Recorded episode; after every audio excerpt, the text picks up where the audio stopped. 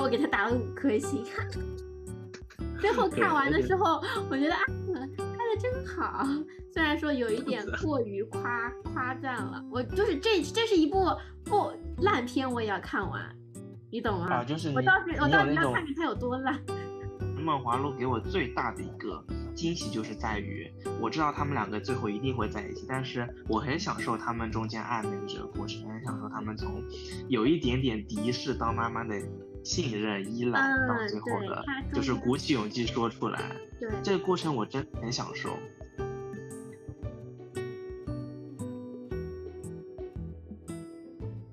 Hello，大家好。欢迎来到摸鱼电台，很高兴又跟大家见面了。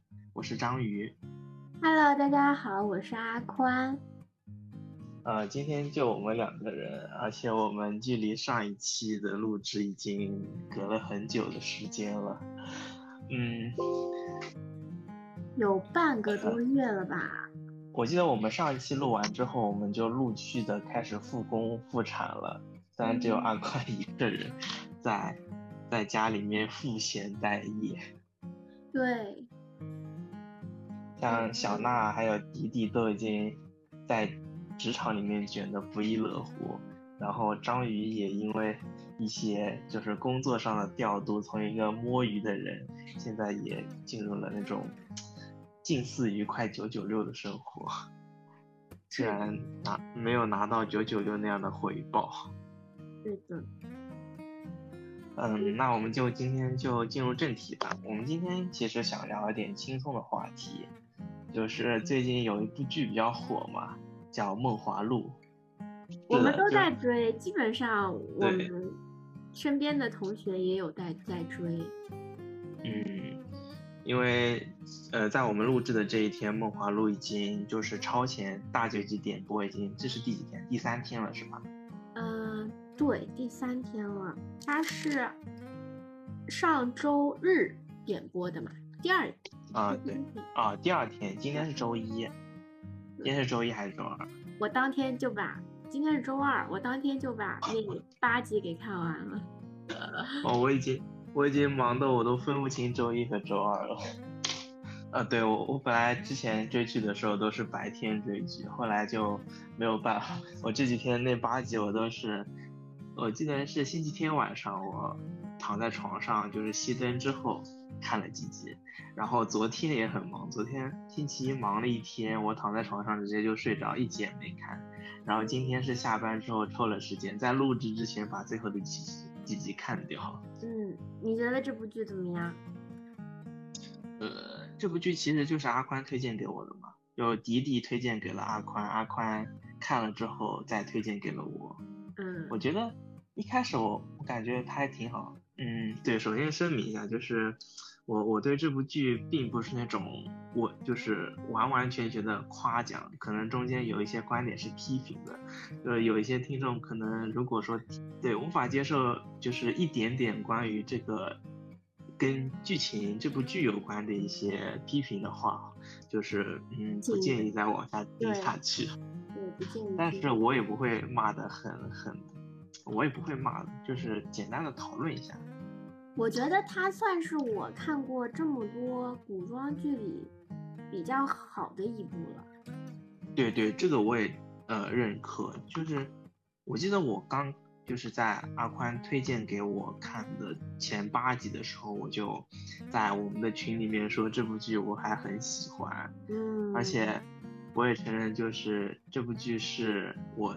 近几年看的国产剧里面，就是我对他的排名是很高的，我觉得应该能排到前五吧。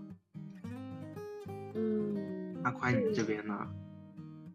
前五，那肯定是有前五的。虽然我古装剧最近看的也不是很多，今年好像看的比较少。我可能这是这两年里面唯一看的一部古装剧。但是你看的古偶比较少吧？我看过一些古偶，比如说什么传闻中的陈芊芊。哎，这部我还看，我还真看过。是吗？我我当时看看《梦华录》看到一半嘛，然后那个时候还没更新嘛，我就去回顾了一下这部剧。看完之后一直在快进，然后我当时在想，我怎么会我怎么会看这部剧呢？就真的很就是看看不下去。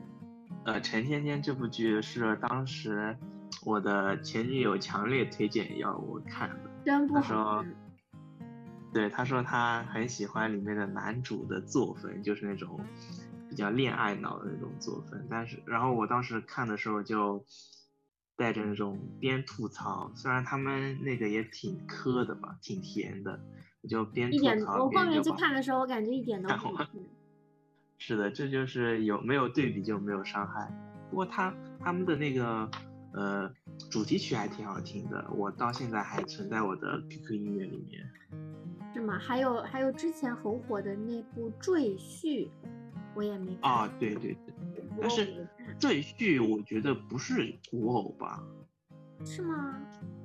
对啊，那比如说就是什么《三生三世十里桃花》对啊，然后那种算是仙侠，仙侠算古花千骨，最近要上的那部剧是肖战演的，叫叫什么？什么什么古瑶，忘了，好像跟古瑶？跟花千骨的剧情是差不多的，也是师徒关系，是赵丽颖吗？不是赵丽颖，是陈敏和肖战，好像。哦，到时候等他们上线了再看一看吧。嗯，我觉得《梦华录》这部剧还嗯挺改变我对古偶的一些就是刻板印象，因为以前我觉得像古偶啊，或者说国产那种谈恋爱的偶像剧，都是那种为了谈恋爱而进行了一些虐虐人的剧情，然后把一些剧情都就是怎么说逻辑都弄得比较不经不值得推敲，对就比如说。呃，传闻中的陈芊芊中，呃，那个男主就就对女生有改观，就我觉得嗯他们的这些改观，就是从一个人一个很恨他的人到爱上他这个人，嗯，他的这个过程的转变是非常硬的，你懂吗？对，很突然。但是《梦华录》这部剧，它就是很细腻，我觉得这嗯就是一个女编剧、女导演的嗯差别，它可以很很细腻的去捕捉到女生中的小情绪，它都是一层一层的叠进叠进。你你作为女生，你看这部剧，你就会觉得哇，拍的好好啊，我好像可以真的 get 到他的点。对，有有一部就是有一个场景，就是呃，盼儿她不是在和那个周舍嗯在那个是前期的时候嘛，对吧？他们嗯盼儿想要想要去假意的去勾引周舍，对吧？要打一个双引嗯号。然后最后不是他们在船船那边相望，哦，然那后个呃，对，然后那个男主陈晓，陈晓演的是什么呀？千帆，他就看对看盼儿，然后又不敢看，因为离得太太近的时候不敢看，然后滑嗯。到远的时候，而且那个声音的处理特别好，那那个时候声音不是他的他的手下在那边讲话嘛，他那个声音的嗯。处理是、是听不见的，就是就是哦，就是男主，男主就是听不见，他说什么我就没没往心里去，我就是想看盼儿。哇，这个细节我倒是没有留意到，但是那一幕真的我也是印象很深刻，就是，而且盼儿那一幕的服装也很好，就是一袭红衣嘛，像一个对，就很像那种，就是那种娘子，然后在窗窗口看着要远去的一个，就是一个，呃，爱恋的人。虽然他们那个时候还那没相爱个时候应，该是对千帆有一点点的情愫，因为那个时候他毕竟还没有见到。对我觉得他是已经对千帆有一种，那个时候有一种信任感吧，我觉得是有一种对信任感和亲近感，对对对对对，但是并说没有发发展到那个没有没有说是喜欢上他，他只是。但是我，嗯，因为他他还没有去见他的日思夜想的的情人情郎啊。对大坏人欧阳旭，但是我还挺喜欢，就是前期的，就是那那一段时间里面他们那个感情状况，就是，呃，他们两个还没有明确对于对方的喜欢，但是又觉得对方很亲近。那个时候，我觉得千帆已经已经对帕尔已经有一种感情了。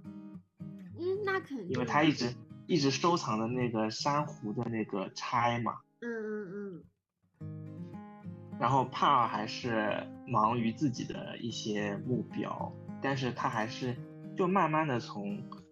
就是有一个莫名的一个信任感，去让他的心去连接千帆的心，我觉得这个状态特别好，就是可能就是暧昧期啊，暧昧期就是最美好的，两个人想说又不说，对对对，然后又又有那种小小的焦虑，特别是帕尔，他觉得他是不是不喜欢我啊？为什么为什么他一点都不主动？就是那种互相猜疑，敢说是不敢说。我还挺喜欢，就是，我还挺喜欢这段时间，甚至我觉得这段时间他们的感情线，在我的喜爱程度里面是超过他们已经确定的双方互相喜欢之后的感情的。嗯嗯，对啊，现在让我回忆回忆我跟我男朋友认识的过程中，我觉得哎，暧昧期就是最美好的时候，还有刚在一起的那段时间，后面就趋于平淡了。我跟你讲。是的，因为后来我我就后面就联想到说，他们既然在一起了，就因为暧昧期本身就是一个比较大的考验嘛，就推动各种剧情跌宕起伏的一个过程。但是暧昧期一过，他们就正式确定关系之后，就可能比较平淡的那种，呃，正式情侣夫妻之间的生活，可能就没有什么很多的他们之间的剧情，然后开始引入很多反派。就是就是你说确定关系之后，我觉得上一周嘛，就是上一周大家还没有出的那一周，那个剧剧情就有点乱，你知道吗？我就看着我就不是很，感觉很乱啊！而且我感觉他们都说这四十集是删减了很多，其中吻戏，他们说在三十八集的时候，千帆和盼儿就已经成亲了，但是啊。他没有去写那一段，就很，因为之前我看采访，他说这部剧是陈晓拍过吻戏最多的一部剧了。但是你看这这这四十集中吻戏多吗？不多。对啊，我感觉他们都是蜻蜓点水的吻一吻。对对对对对，最印象深刻的就是那个鱼水之花了，没有啦。对啊，就对。所以应该是删减了很多。嗯，不过不知道就是。我也推敲不出为什么他要删减，因为我感觉删完之后也还挺乱。是不是因为这部剧太出圈了，然后很多未成年也在看，所以他就删掉了？不知道，那这个问题我们一会儿再讨论。就是我我一开始想说，就是我印象很深的一幕，就是他们刚刚刚刚在一起的时候，呃，那个时候不是有几个配角嘛，一个是他的爹，就是肖相公。然后还有一个是他的弟弟，那个肖卫，还有一个是，呃，那个时候的那个齐中臣、齐木，还有，还有那个叫什么名字啊？就是那个顾千帆的那个上司叫什么？啊，雷静。对，雷四公，他们不是当时在约会嘛？说去那个吃饭，就刚确定关系那一幕，然后。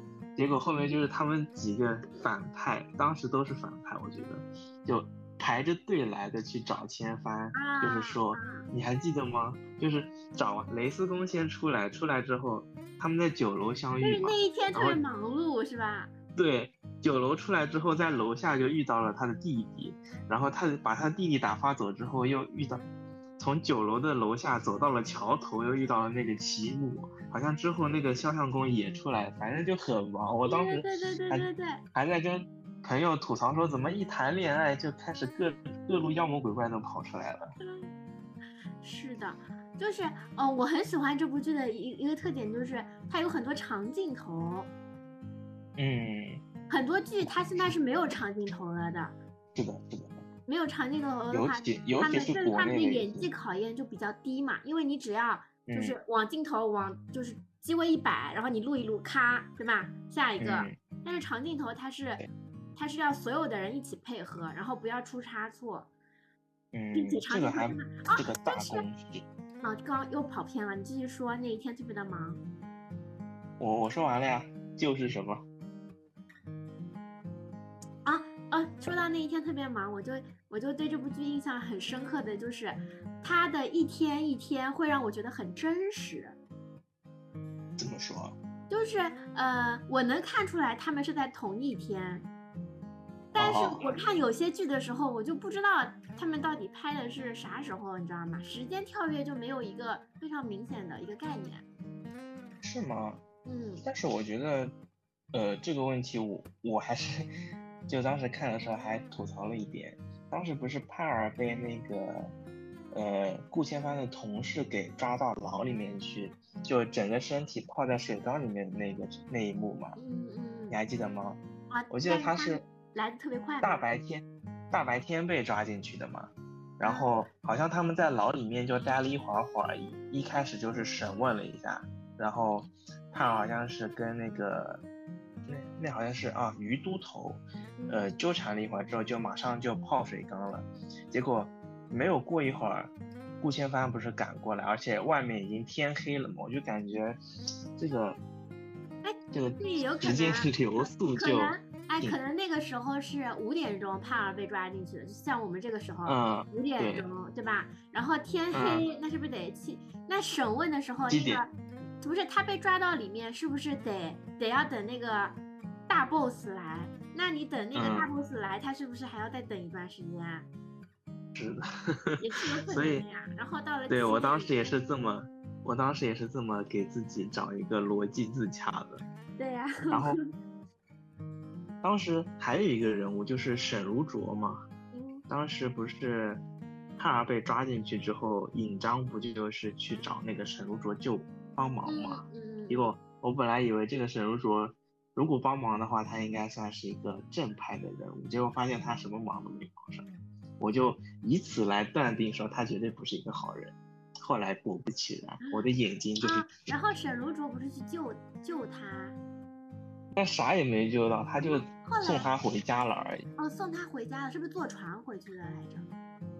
不是，就是当时顾千帆把他救出来之后，他们还是要假装不认识嘛，所以他顾千帆就把帕尔放到街上，让他自己走回去，把他们一起送回去了。最后。对，然后这个时候沈如琢带着宋引章在街上不知道往哪里去，就正好跟帕尔相遇了，然后他们就掉掉头回回那个酒楼啊，回那个茶馆，就把他送回去。对对对对说说到这一幕，就想到引章他不是去萧府，嗯，献艺嘛，谈那个凉州凉州大变，嗯，呃，怎么了？然后回来的时候。不是回来的时候，他不是和那个张爽、张爽爽、张什么来着？张好好、张好好一起回去的嘛？不是一起回去，分开回去的嘛？我在想，他们去的时候都是有班车接送的，为什么回来他们俩就单独回去了呢？然后跑了跑了好久，就感觉他回到那个家就走了好远，还要坐船，然后和沈如琢回去，第二天才到家。然后我当时，我当时和和男朋友一起看的，就是说这个怎么可能？他们怎么可以走那么？对啊，这个就逻，我感觉这个确实逻辑就不太对对对对。而且当时其实有很多地方也是挺漏洞。就是当时尹章从那个。江相公家里出来的时候，不是路上遇到了几个小流氓嘛，要调戏他，然后被沈如琢一下就赶跑。我当时就在吐槽说，我感觉这几个流氓是沈如琢雇来的。对对对，就是沈如，可我觉得就是沈如琢，他真的是一个心思特别特别缜密的男人。他不是有过两个，两个都把他献给了那个林三思嘛？对对对，反正还挺坏。我一开始就知道他不是一个好人，那男人看男人绝对不会看错。我我觉得现实生活中就是那个沈如琢长得长得比古装剧里面的他帅多了。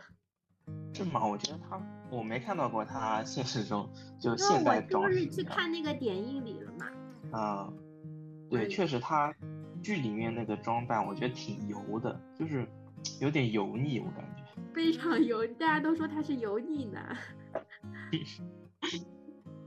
啊，所以你觉得就是整部剧你看完结局之后感觉怎么样？对我们这边现在要对结局有点剧透了，就是我觉得最后最后八集还挺精彩的，它的剧情不怎么拖拉，而嗯且最后八集看的有点烧脑，我觉得。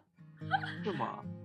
就我们后面可能会进行一些剧透，就是后面后面就是反转反转反转嘛，一开始、嗯一开始以为肖相公是和皇后是最大的 boss，然后后面发现嗯欧阳旭才是最大的 boss。是的，没有，其实皇后才是最大的 boss。欧阳欧阳旭最后被皇后是抛弃了嘛，然后最后一集不就变成了爽文了吗？这部剧给我的感觉就是没有绝对的好与坏，每个人他都是站在他的利益点去出发的，对吧？嗯，大家都说，就是萧青岩是个好嗯爸爸，然后萧卫他就是一个非常具有非常嫉妒心的想要害人的人，可是最后发现萧青岩他就是一个精致的利己主义者，对然后萧卫他只是挺善良的，对吧？对，肖薇后来还是有点。对对，他最后不是，我都没有想到萧青岩后面就是，呃，胖儿不是去求他嘛，然嗯，后萧青言在马车上面想要把胖儿给杀了。我这但是但是后来萧青言就没有再出现过了，他可能就是没 有什么演的了，没有什么演的戏份了，对，因为他的一其实你段角色嗯存着嘛。就其实你你是觉得最后的结局还挺跌宕起伏，我是觉得，嗯，就我感觉最后几集还挺，就是虽然他很多事情都挺紧凑，但是我是觉得他拍的还是比较草率，就是草草我觉得不是他拍的草率，是剪辑的问题，因为中间删掉了很多。就后嗯面、对后面不是有说说那个那个太就是有点过于紧凑了嘛，就看的有些节奏太快了。我觉得就是因为他剪辑把一些地方部分给剪掉了，所以才会出现这种。对他有一些补充的一些信息都剪掉，对对，有蛮多地方的都可以看得出来。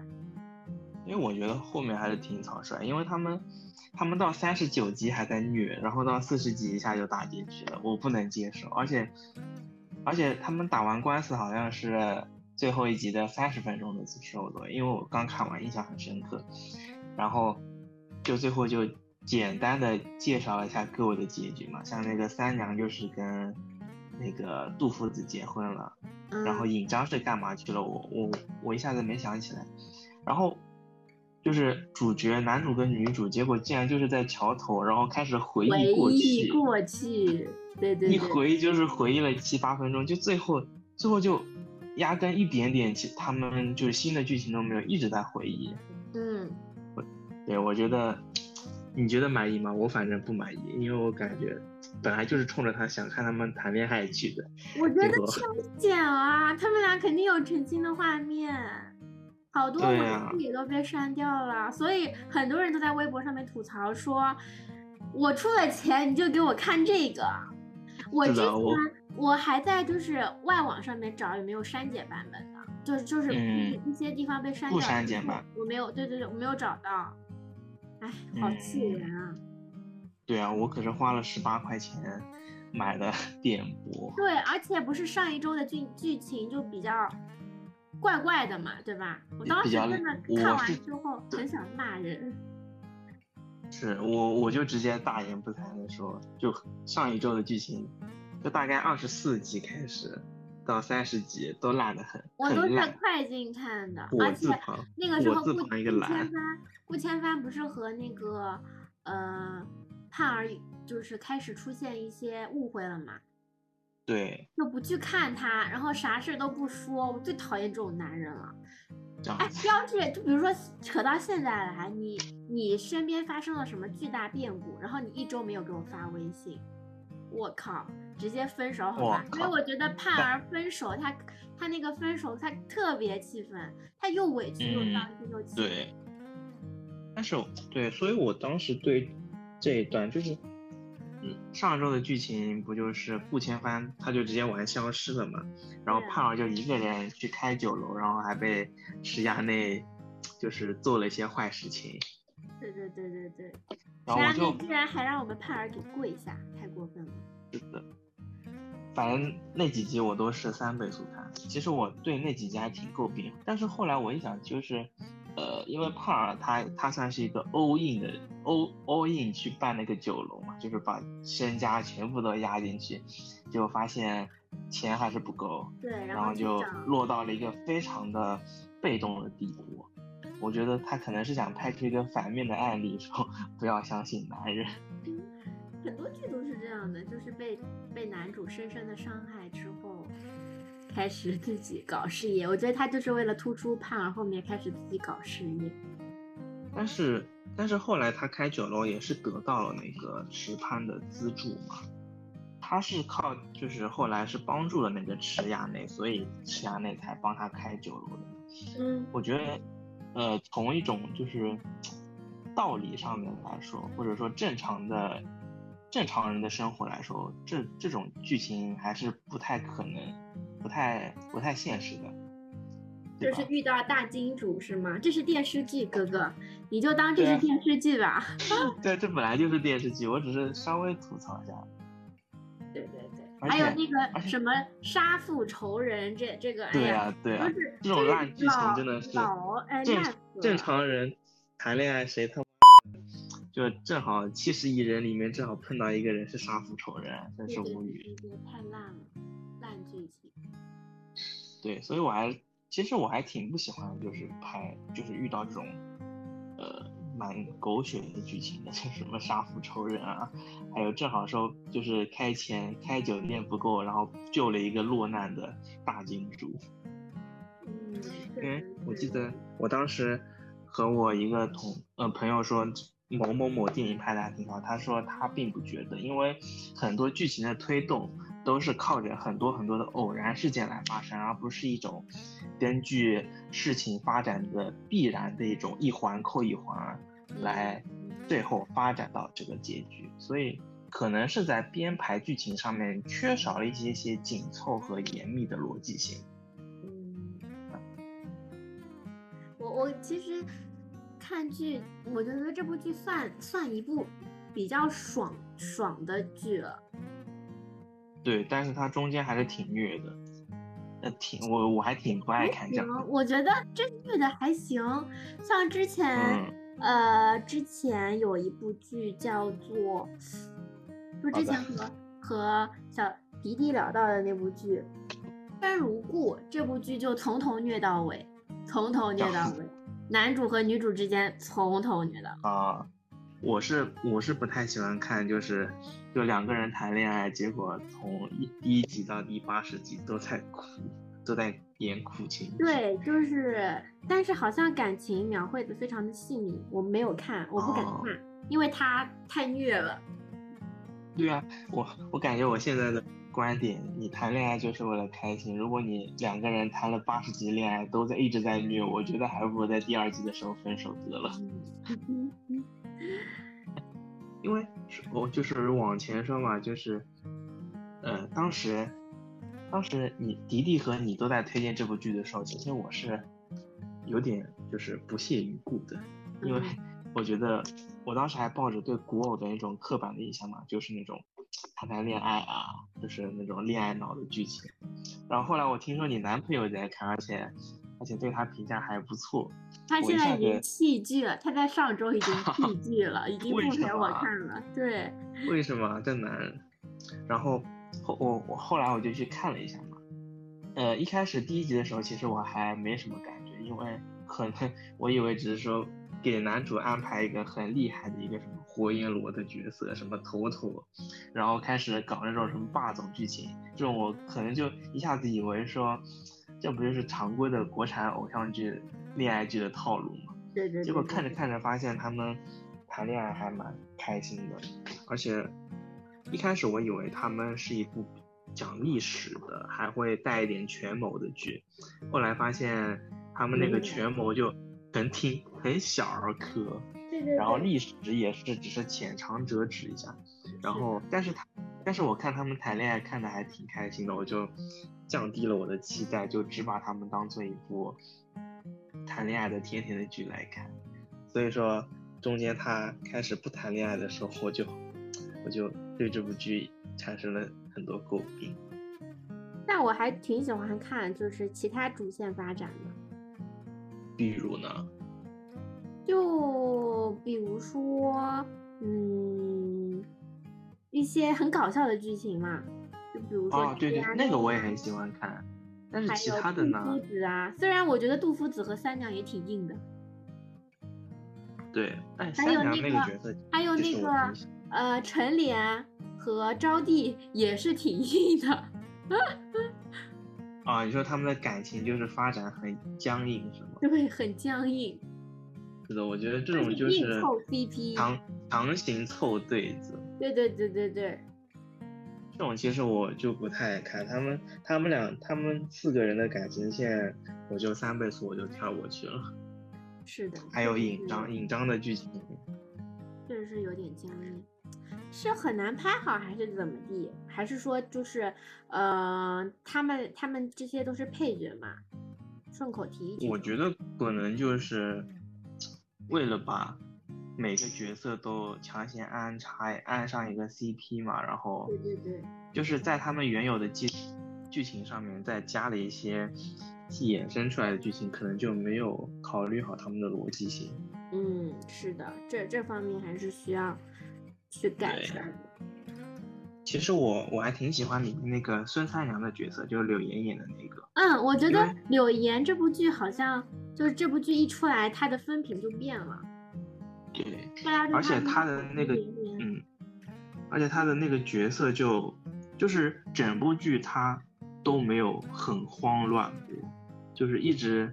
一直都是他来稳定军心啊，他去当打手啊。除了一开始他掉掉到水里面那几对，而且后来他们开开酒楼之后，柳岩也是当大厨嘛，就是相当于是主要的营收部门。嗯嗯，对的。因为他在剧情里面的角色应该是。好像也三十多岁了吧，但是像尹章好像只有十几岁，二十岁都不到。然后盼儿好像只有二十四岁的样子，我记得。嗯。所以他们的可能就是演员都比较年轻，就是保养的比较好嘛，就是看不出来他们有什么年龄差距。但是其实他们是中间每就是每一个主角之间一代隔一代，其实每个人都差了六七岁了。我看到中间的时候，尹章不是被沈如卓给拐走了吗？然后大家都在骂尹章，说尹章恋爱脑啊，然后还说尹章就是还不如够，还不如就是被被周蛇给圈住呢。哇，我当时看到就很生气，就怎么可以这么评判这一个小姑娘？她的设定不就是十几岁嘛？而且她跟着沈如卓，她可能。最大的目标还是想要脱籍，而且会有一部分的嫉妒，他会觉得盼儿盼儿姐姐已经又有了一个就是很很优秀的男人在她身边，而且她对她对这个她对这个千帆她也是有一定的小小的情愫在里面的，对，所以她才会沈如卓。对，我当时看尹章去那个沈如卓那边的时候，我就内心就没什么波澜嘛。如果是以前的我，我可能挺正常的。对，就是以前可能我还会骂骂他，但是我后来考虑到说，他也就十几岁，而且各种因素导致了他走向了那条路嘛，就觉得说，你看十几岁的女生，肯我觉得大多数女生啊，这么又帅又多金的男人，天天在旁边哄着你，你肯定就是骗走啊！你又没见过多少世面，对不对？对，而且大家角色都不是上帝视角嘛，就是。也没有像我这种慧眼如炬的，一下子就看出那个沈如卓不是好东西。对，连那个千帆、盼儿、孙三三娘他们都没有看出来沈如沈如卓是这种人啊。对。那些网友真的是事情不发生在他们身上，他们这样说人家，真气死了。不过这这一点我还有一个想吐槽的，就是就是尹章，尹章不是最后一个才知道那个千帆和盼儿在一起的吗？就。就当时盼儿跟千帆在一起，不是还在桥头撒花了吗？就基本上我我是认为是大半个东京城的人都知道，结果就尹章一个人不知道。我觉得要我我也生气的。哦，确实，但尹章他又我觉得他是比较单纯，然后你看他那个时候看到他们俩在一起，跑过去说啊，顾副使你怎么在这儿？然后那个千代也不好，你知道吗？他就说我是来找你的，那你这不是让人误对啊，我觉得这这边很就处理的很不好。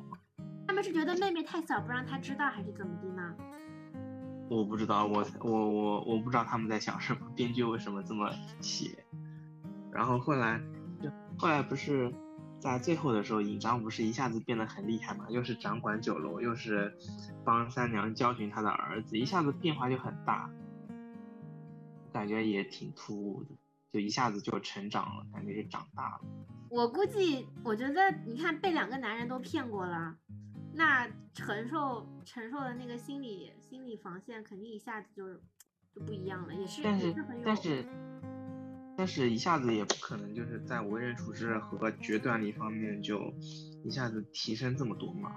我还是觉得他本来他可能在我心里面只是一个战斗力，嗯，对对对，就是有些话感觉就不像是他说出来的，对对对对，是吧？感觉是怕说出来的话。对，一下子从一个这种小兵就变成一个元帅级别的人。嗯，我就看微博上面，他就去推断嘛，推断就是很多地方剪了，然后，嗯然后大家就骂骂那个腾讯，说为什么都剪掉。其实我是觉得剪了之后还挺突兀的，他是硬要把这个集数凑到四十集，还是怎么的呢？然后最后，最后腾讯它不是之前因为这个超前点播，嗯，呃，被告了嘛，被罚了嘛，对，然后就没有超前点播这个事情了。但是这个点点映里结这个结尾那个点映里不就还是超前点播吗？因为我我我觉得这个它本来肯定是没有这个点映的吧，就是因为这部剧太火了。因为我觉得这部剧的热热度真的很大嘛，每天都挂在热热搜上面。就是那几天没没有没有呃剧剧更新的时候，也是挂在热热搜上面，嗯，天天挂。所以腾讯才觉得说，就算我们这样卖，也有冤大各种冤大头 买单。而且而且就是其中一个 周边，就我当时看那个点映里的时候，呃，那不是直播嘛，我看到右边的购物车有特别特别多的周边去买。哦。消费性。看到一个什么？挂坠是吗？就是像项链一样。对，我看到了，那个挂坠要一百五十八，这么贵？嗯，骗钱。我觉得腾讯真的很会搞钱。对，这部剧其实当时在播的时候，中间争议还挺大的嘛。就是它火，它能火，同时肯定会伴随着很多要喷他的人。对对。嗯，最大的一个喷点就是说。他们说这个，呃，贞洁对不对？强调了贞洁，特别是在最后的时候，最后他不是向皇上，对吧？向官家，呃，帕儿不是最后呃实现那个愿望嘛？他就说，很多很多女性，嗯，虽然她身在一，呃，身为贱籍，身在越级，但是她们都是，我不记得那个具体的词了，就说是什么贞洁之身吧，可能就是那个意思。却还是低人一等，就是他这个我我好像我没有注意这一，他是向官家提出自己的诉求嘛？就是你的意思是，他后来还是强调了贞洁这个？对对对，最后最后妇女的那个。对对对，ending 的时候还是强调了这个。那这个竟然热搜没有播吗？没有吧？应该没有挂上去。我当时就就想，哎，怎么又强调了一遍？你注意到，我都没注意到，因为一开始他最最十几集刚刚谈恋爱的时候，这个情节台词的问题就引发了很多热议嘛。对啊，而且呃，最后的最后的 ending 不是刘娥吗？那个皇后，嗯，她之前也嫁过人嘛，对吧？对。然后最后那个盼儿还强调这个贞洁这方面，就。还是有点突兀，而且宋朝，我记得当时好像对于这个方面并没有那么那么的看重。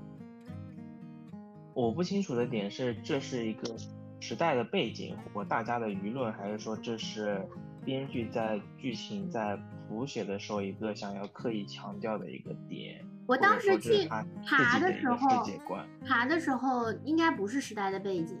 时代的背景，就他，我觉得是编剧刻意强调的这一点。但是，他，我当时听他的宣传说她是一个女编剧，所以我对他的期待一开始是，我觉得她应该是一个在想法上面，因为他其他的方面写的都挺好的嘛，但是这一点确实是，我也觉得他有一点点小问题。对对，是因为过不了审，还是因为什么？一定要强调这个，和欧阳旭在一起两年了，都没有过性生活，然后和和和人家大男主在一起之后，就很快就有了那个鱼水之欢。那你之前天天住在一起也没有，那现在就有了。对啊，就是我觉得这跟过不过审都没关系吧，我觉得。我们现在社会也没有说很强调一定要什么贞洁不贞洁的吧？你身边有这样的要求吗？很多人还是会有这方面的。因为其实当时他那个他不是有一个词叫双节嘛，那个词上了热搜，然后正好那个时播出的那个时间不是。呃，这这个事情可以说嘛，就是当时那个唐山打人的事件也是，嗯嗯嗯，那那个时候正好一起出现的嘛。我觉得就是当时就女性的话题就一下子在网上面讨论了比较长的一段时间，非常热。我感觉就是一下子就把两个话题就起，就是有一些有机的混合，然后就相互推到了一个上，就是舆论的上分。还有最近很火的那个美国堕胎法反对的出现，哎，最近我觉得女女性主义这个词还是蛮挂，蛮多时候都挂在热热搜上面。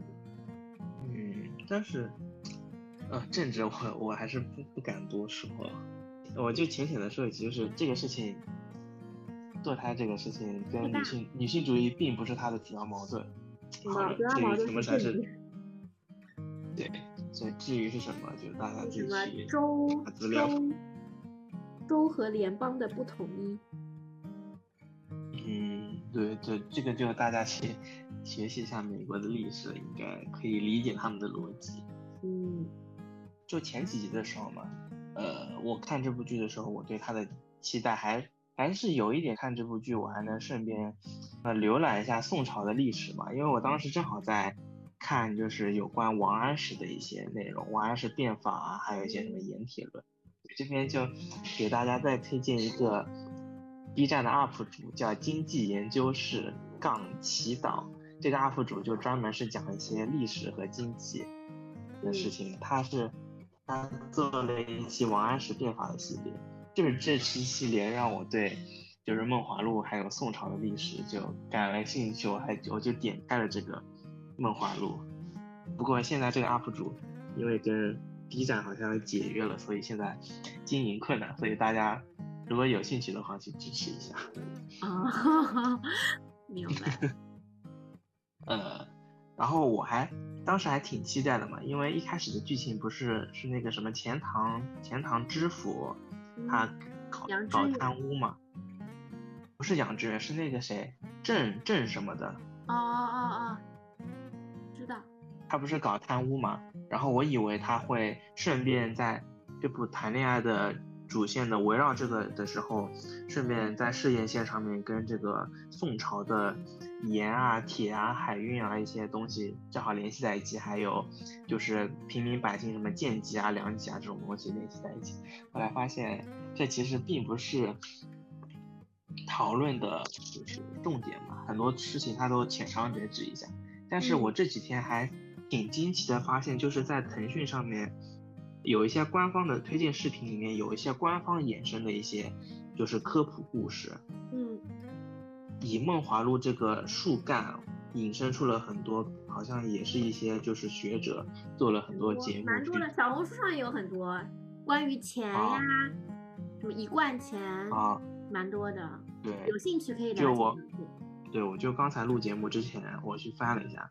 发现它有很多，就比如说冒药案，冒药案当时它是有，就是历史上是有典籍记载这个，对，是有历史意义的。对，还有，就是这个冒药案确实对这个立太子产生了很大的影响。嗯，还有那个越级的一些介绍嘛，然后还有那个服饰啊、妆容啊这种的，就是宋朝的那些的啊。说到这个，我特别喜欢的一个场景就是他们最后不是开那个酒楼吗？然后那个什么宴会，对对对对，那个夜太好看了，那叫什么月月光？我我不记得，但是那个反正很贵。好好看，我当时看的我就觉得像那种春晚上面的节目。对，而且还当时还搞了灯光秀。对，还有那个什么，呃，之前那个不是扇风用的嘛，后来说是吹烟用的。还有那个花，那个就是吹那个花瓣，还很厉害。对，真的太美了。那那一幕我很少在在古偶古装剧里面能够看到这种场景的表演。对，所以我当时花的钱都值。我我一开始我一开始对这个剧《梦华录》的期待说偏历史剧一点，就是因为我觉得他们制作很精细嘛。后来虽然他们在正剧里面没有提及很多跟严肃历史相关的，但是大后面就他有很多官方的衍生的这种浏览嘛，就是做了很多。我好像数了一下，好像有六七个专门专门讲一些。历史啊，一些文化，嗯，就我觉得，就是我们在文创方面，就是现在发展的也越来越好了。嗯，而且，嗯，这部剧它的服装、它的妆容都特别好看，就它没有那种过度的美颜，而且她的呃发饰，女女女女女生的发饰也都是一直在变化的，她的服装。她的服装一看就是那种精心准备过的，跟其他剧相比来说真的好很多，很用心。嗯，对，这部剧现在好像豆瓣评分应该还是八点几分吧？八点五吧，蛮高的。你给他，你给他打几分？我给他打了五颗星。最后 看完的时候，我觉得啊，拍的真好，虽然说有一点过于夸夸赞了。嗯。我给我是给他打了个四颗星，我觉得他在八分左右就差不多。我好像打太高了，如果让我打，我应该打三颗半。啊？为什么？就是因为真实评价就是三颗半啊，但但碍于碍于刘亦菲实在真的太严了。对，我觉得打八分就给四颗星也是有，我也有点鼓励的那种。对对对对对对，让他们让他看齐。现在豆瓣评分是八点五，但他在我心里。我觉得他可能真实的评分可能是七点五左右，对，七点五左右已经很高了，七点五。但是我认可他的就是比真实再高一点的这种状况，因为最近真的我是感觉国内的一些就是就以谈恋爱为主的剧，可能真的有点就是没就是有点。可能我们又想正经的看剧，又想看谈恋爱的人，可能就接受不了吧。嗯，在这一方面，我还是挺推荐日剧的。日剧它对于这方面谈恋爱啊，就描写的非常非常的细腻。对，就是大家的情商和智商都在线就可以。对对对对对对。正常正常的谈恋爱就行了，你不要搞那些奇奇怪怪的一些脑回路。是的。因为最近不是。微博上有个段子说什么，什么拍各种职场的剧，什么律师啊，什么医生啊，什么警察啊，结果后面都谈恋爱去了。对，哎，这剧很多啊，像这种这种就是爽剧，像之前看过的，对不起，肖战演的那个《余生，请多指教》。嗯，我都是那个好几倍速看的，我没有在此没有恶意抨击啊，我就是觉得这种剧吧。它就是看一看就过去了，非常的不真实。医生跟患者谈恋爱，嗯嗯，那你为什么要看这？为什么还要看呢？因为我想看完嘛，我就是这这是一部不烂片，我也要看完，你懂吗？啊，就是我到时我到底要看看它有多烂。你有一种那种强迫症，说你开启了一部剧就一定要看完。对对，我我会去我，但对，当时我也有空的时候我就会去看掉。然后就是就是看我是三倍速还是二倍速了。对，我一开始也有这种强迫症，就是看了一部剧，它不管它多烂，我都会看完。而且我当时不会拿一倍速，就是不会拿倍速来看，我就是正常的流速看。可能我一边看一边做别的事情，但是我一定会正正经经把它看完。嗯后来，后来慢慢的就开始搞倍速，再后来就看着看着就弃剧了。嗯，我发现就是你用呃手机或者是 iPad 看，很容易开倍速，看不下去就不对的对的，就手指就一下就摁上摁过去了。对对，但是电视机是不能倍速的，所以我就调不了。我一开始看《梦华录》是在电视上投屏的，嗯，就是我觉得对于嗯未来的国产剧，我现在就是带着一种上帝视角去看它，就想看看到底是拍成个怎么一个样子，可以偶尔闲的时候看看看看一看。啊，对我当时一边看剧一边喜欢跟我室友吐槽，他们都很喜欢听我的吐槽。你倒没有跟我们吐槽。就是我在寝室里面外放嘛，然后他们、啊他们就做自己的事情，然后听我听我在那边叨叨叨叨叨叨叨。就我我我看我今年看的剧嘛，都是都是纪录片，还有一些呃国外的一些电视剧片片主，因为真的还挺吸引人的。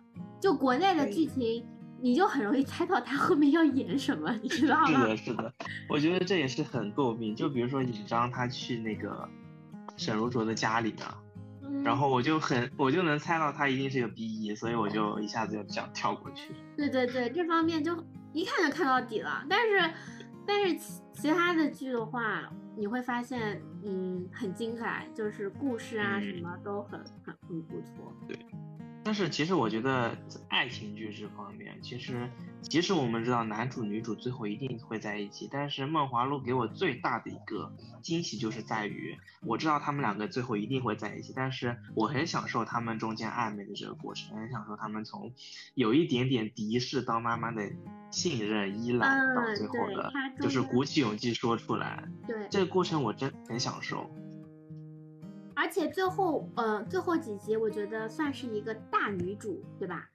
其实最后八集，男生就呃，男主他其实出现的概率算是挺挺大的，但是他基本搁那不说话。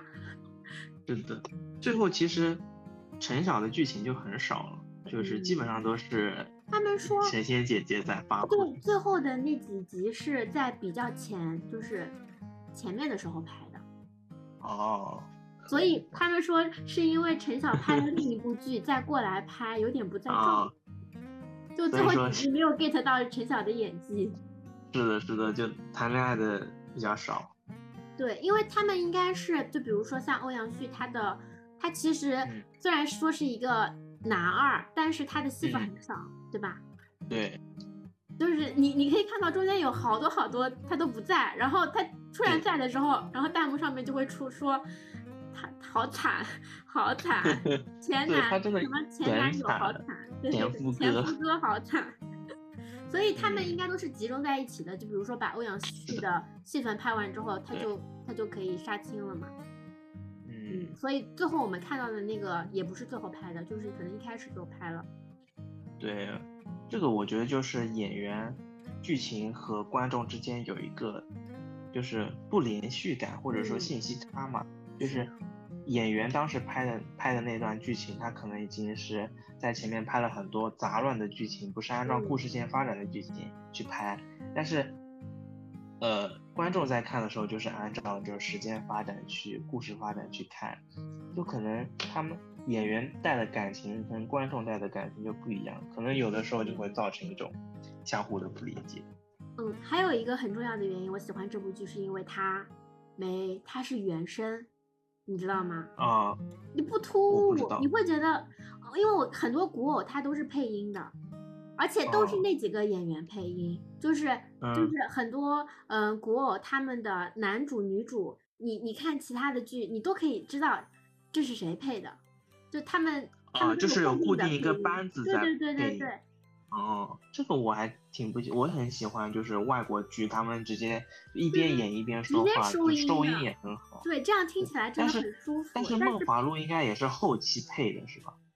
呃，应该就是有前前期没有现场收音。没有现场应该也收了，然后后期有些地方没有收好的是配的，因为它哦中间有些情节配音的时候，你会发现他那个嘴和对，他的嘴型是是不对的。对的，应该是专对门配的。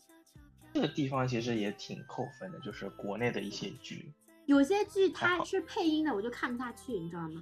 就很突兀，因为我知道这个演员他本身是什么声音，但是他配了之后就太突兀了。哦，行吧，嗯，就希望以后的剧可以发光发发热。就以后有机会的话，我们再多聊聊国产剧吧。因为外国的剧其实可能喜欢的会很喜欢，不喜欢的就受众不大。但是国产剧其实，我觉得《梦华录》的出现也算是一个与网络社会的一次狂欢吧。你觉得呢？就是基本上身边的人都在看。嗯，大家烂片看多了，我以为大家审美都下去了，但其实没有。对，对于一部好大家智商大家都是慧眼识珠啊，知道他是的拍的很好。听说《梦华录》好像还有第二季，希望他下一集能给我们，肯定不会的。或者说，或者说希望希希望导演和编剧，编剧能改掉一下他的一些价值观，一些不太好的价值观，然后导演跟编剧能够再创，再给我们带来一些新的剧。嗯。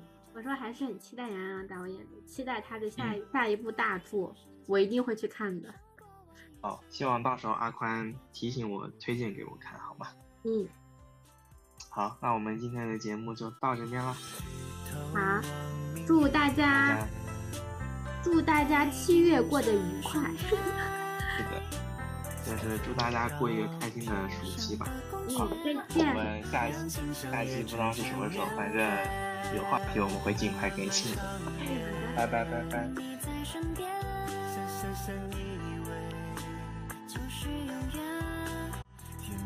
在泛黄中盘旋，坠落在你和我之间。花开又花谢，月依旧圆，是否有金钱？唯独你没变，写一首不朽的诗篇，记载只属于我们。